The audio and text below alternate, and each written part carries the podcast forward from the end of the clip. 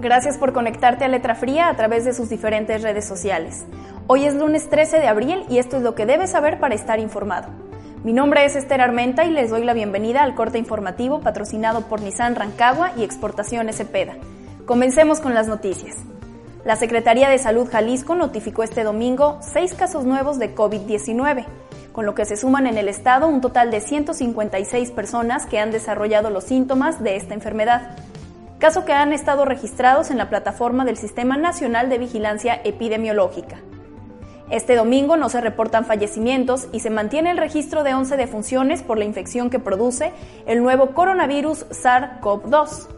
Hoy, 8 personas se encontraban hospitalizadas, 4 en condiciones estable, 3 grave y 1 muy grave.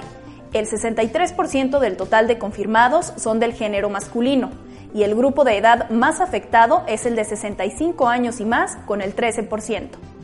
A nivel regional, en la jurisdicción sanitaria número 7, el municipio de Cuautla concentra el mayor número de personas que han desarrollado los síntomas de la enfermedad, con 10 casos positivos. El Grullo es el único municipio de la jurisdicción que registra una defunción y acumula dos casos positivos. Además, Tecolotlán se mantiene con dos casos también positivos. Hoy por la noche, la Secretaría de Salud Jalisco actualizará la cifra de contagios a nivel estatal el panorama nacional, el presidente de México, Andrés Manuel López Obrador, anunció esta mañana en rueda de prensa que dueños de hospitales privados se sumaron a la lucha contra el COVID-19, por lo que pondrán a disposición 3.200 camas para pacientes. El convenio, vigente del 23 de abril al 23 de mayo, señala que los hospitales privados otorgarán 50% de sus camas, es decir, unas 3.115 camas para que en ellas sean atendidos derechohabientes de institutos públicos de salud con diversos padecimientos.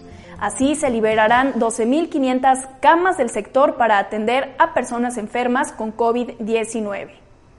Otra información relacionada al tema de salud, pero en el escenario estatal, es que el coronavirus no es el único problema de salud pública que enfrenta Jalisco. El dengue es otro.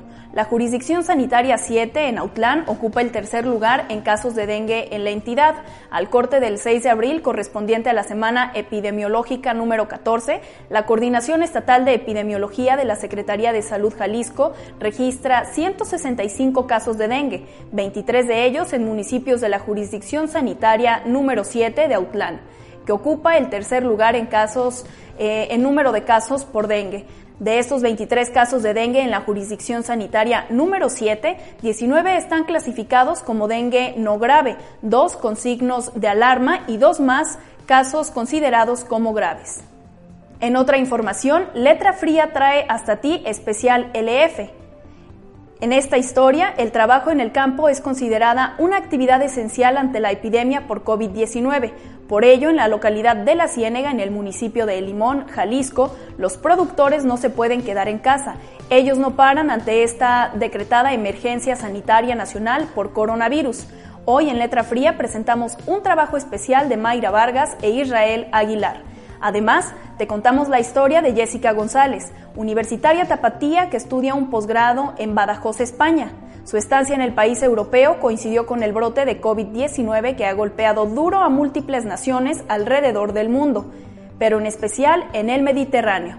Con el pasar de los días, el dinero se agota para Jessica, que desconoce el futuro que le espera tanto a ella como a su país de origen. Te invitamos a conocer y a leer su historia completa en letra fría. La Secretaría de Salud Jalisco agradece a quienes se han sumado a la estrategia Quédate en casa.